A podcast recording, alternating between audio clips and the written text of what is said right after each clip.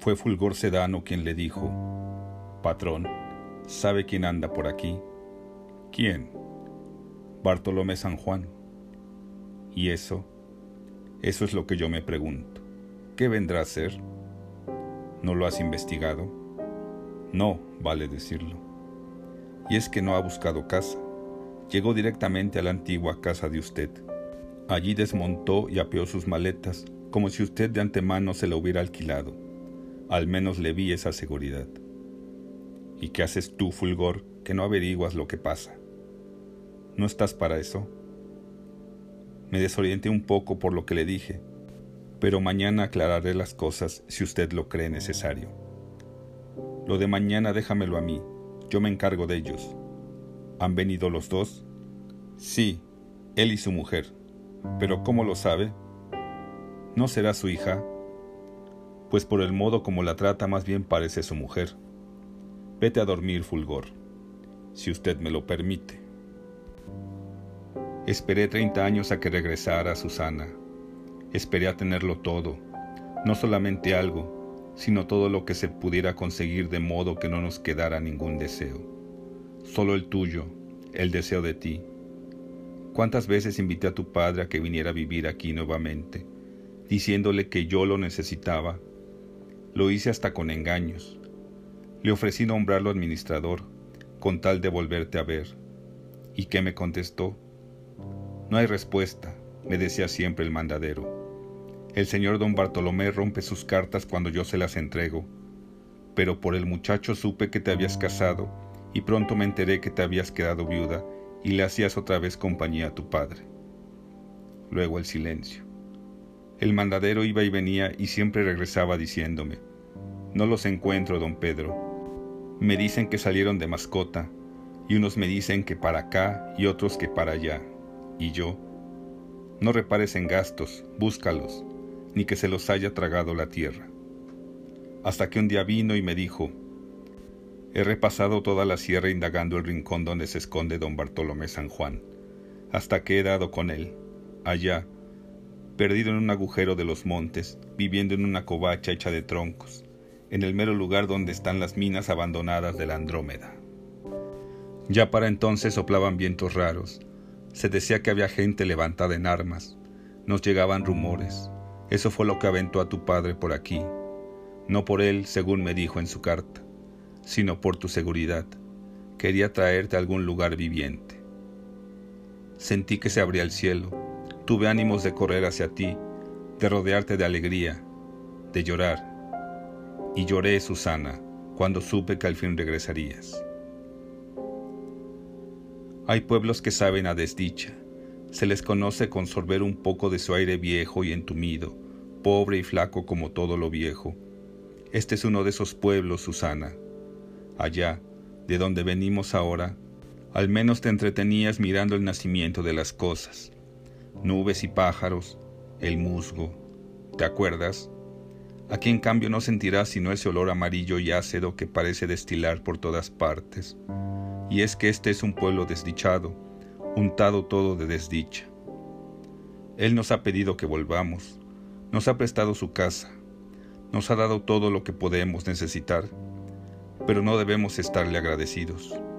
Somos infortunados por estar aquí, porque aquí no tendremos salvación ninguna, lo presiento. ¿Sabes qué me ha pedido Pedro Páramo? Yo ya me imaginaba que esto que nos daba no era gratuito, y estaba dispuesto a que se cobrara con mi trabajo, ya que teníamos que pagar de algún modo. Le detallé todo lo referente a la Andrómeda y le hice ver que aquello tenía posibilidades, trabajándola con método. ¿Y sabes qué me contestó? No me interesa su mina, Bartolomé San Juan. Lo único que quiero de usted es a su hija. Ese ha sido su mejor trabajo. Así que te quiere a ti, Susana. Dice que jugabas con él cuando eran niños, que ya te conoce, que llegaron a bañarse juntos en el río cuando eran niños. Yo no lo supe, de haberlo sabido te habría matado a cintarazos. No lo dudo. Fuiste tú la que dijiste, no lo dudo. Yo lo dije. De manera que estás dispuesta a acostarte con él Sí, Bartolomé, ¿No sabes que es casado y que ha tenido infinidad de mujeres? Sí, Bartolomé. No me digas Bartolomé, soy tu padre. Bartolomé San Juan, un minero muerto. Susana San Juan, hija de un minero muerto en las minas de la Andrómeda. Veía claro, tendré que ir allá a morir, pensó. Luego dijo, le he dicho que tú, aunque viuda, sigues viviendo con tu marido, o al menos así te comportas. He tratado de disuadirlo, pero se le hace torva la mirada cuando yo le hablo, y en cuanto sale a relucir tu nombre, cierra los ojos. Es según yo sé, la pura maldad. Eso es Pedro Páramo. ¿Y yo quién soy? Tú eres mi hija, mía, hija de Bartolomé San Juan. En la mente de Susana San Juan comenzaron a caminar las ideas, primero lentamente, luego se detuvieron, para después echar a correr de tal modo que no alcanzó sino a decir, no es cierto, no es cierto. Este mundo que lo aprieta uno por todos lados, que va vaciando puños de nuestro polvo aquí y allá, deshaciéndonos en pedazos como si rociara la tierra con nuestra sangre. ¿Qué hemos hecho? ¿Por qué se nos ha podrido el alma? Tu madre decía que cuando menos nos quedaba la caridad de Dios.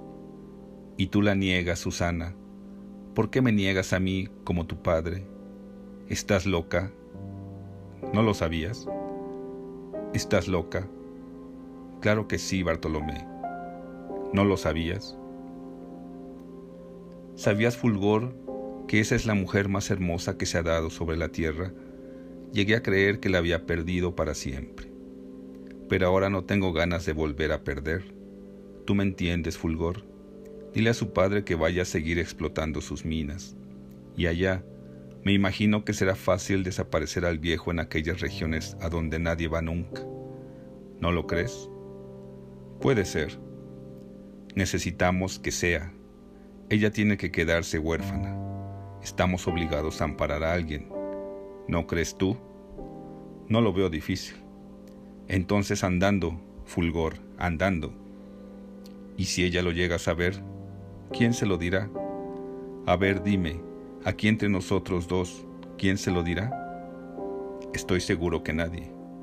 Quítale el estoy seguro que. Quítaselo desde ahorita, y ya verás cómo todo sale bien. Acuérdate del trabajo que dio dar con la Andrómeda. Mándalo para allá seguir trabajando. Que vaya y vuelva.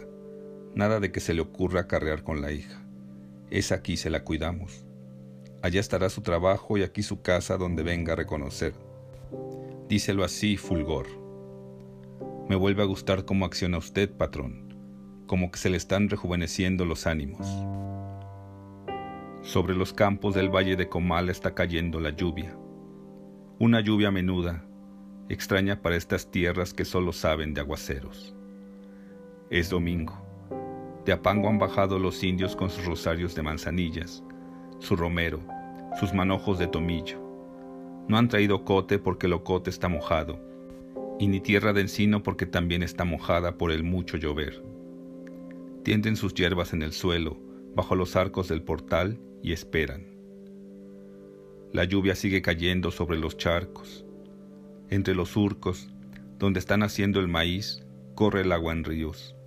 Los hombres no han venido hoy al mercado, ocupados en romper los surcos para que el agua busque nuevos cauces y no arrastre la milpa tierna. Andan en grupos, navegando en la tierra negada, bajo la lluvia, quebrando con sus palas los blandos terrones, ligando con sus manos la milpa y tratando de protegerla para que crezca sin trabajo. Los indios esperan, sienten que es un mal día, quizá por eso tiemblan debajo de sus mojados gabanes de paja, no de frío, sino de temor, y miran la lluvia desmenuzada y el cielo que nos suelta sus nubes. Nadie viene, el pueblo parece estar solo. La mujer les encargó un poco de hilo de remiendo y algo de azúcar, y de ser posible y de haber, un sedazo para colar el atole. El gabán se les hace pesado de humedad conforme se acerca el mediodía. Platican, se cuentan chistes y sueltan la risa. Las manzanillas brillan salpicadas por el rocío. Piensan, si al menos hubiéramos traído tantito pulque, no importaría. pero el cogollo de los magueyes está hecho un mar de agua. En fin, ¿qué se le va a hacer?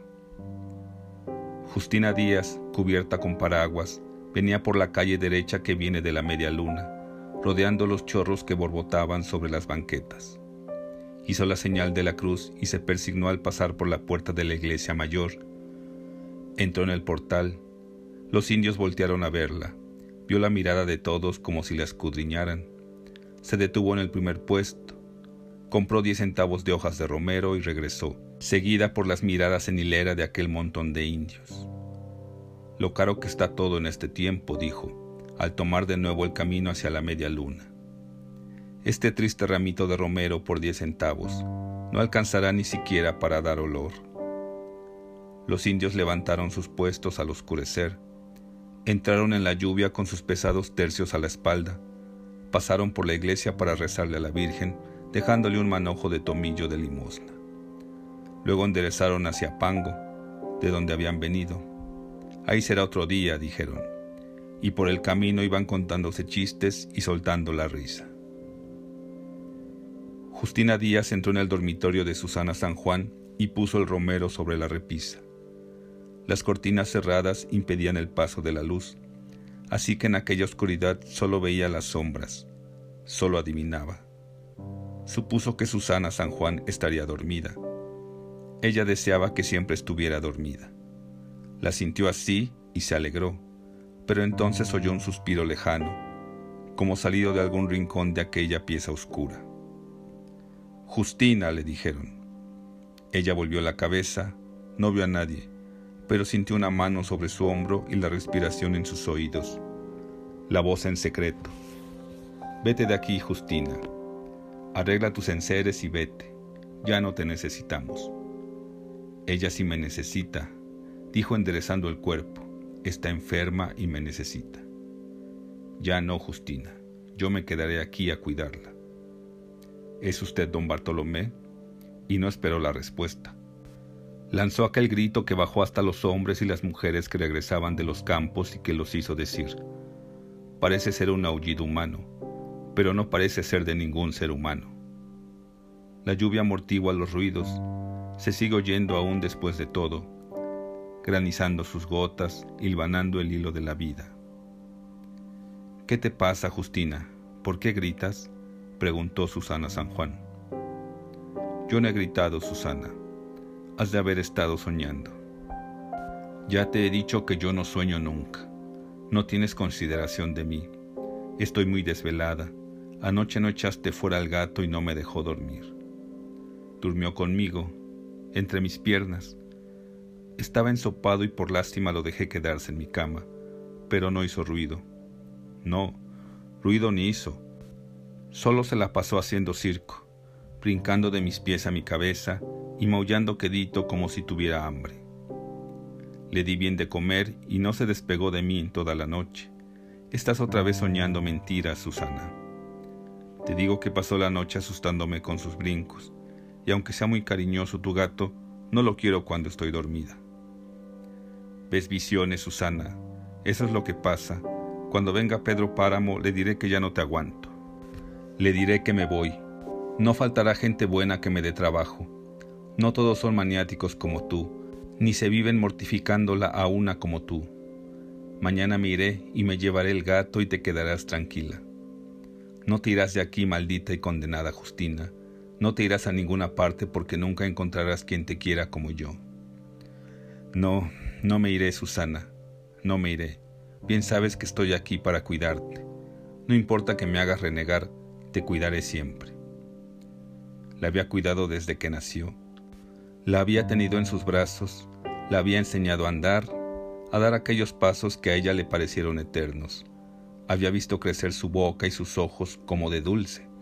El dulce de menta es azul, amarillo y azul, verde y azul, revuelto con menta y hierbabuena. Le mordía las piernas, le entretenía dándole de mamar sus senos, que no tenían nada, que eran como de juguete. Juega, le decía, juega con este juguetito tuyo. La hubiera apachurrado y hecho pedazos. Allá afuera se oía el caer de la lluvia sobre las hojas de los plátanos.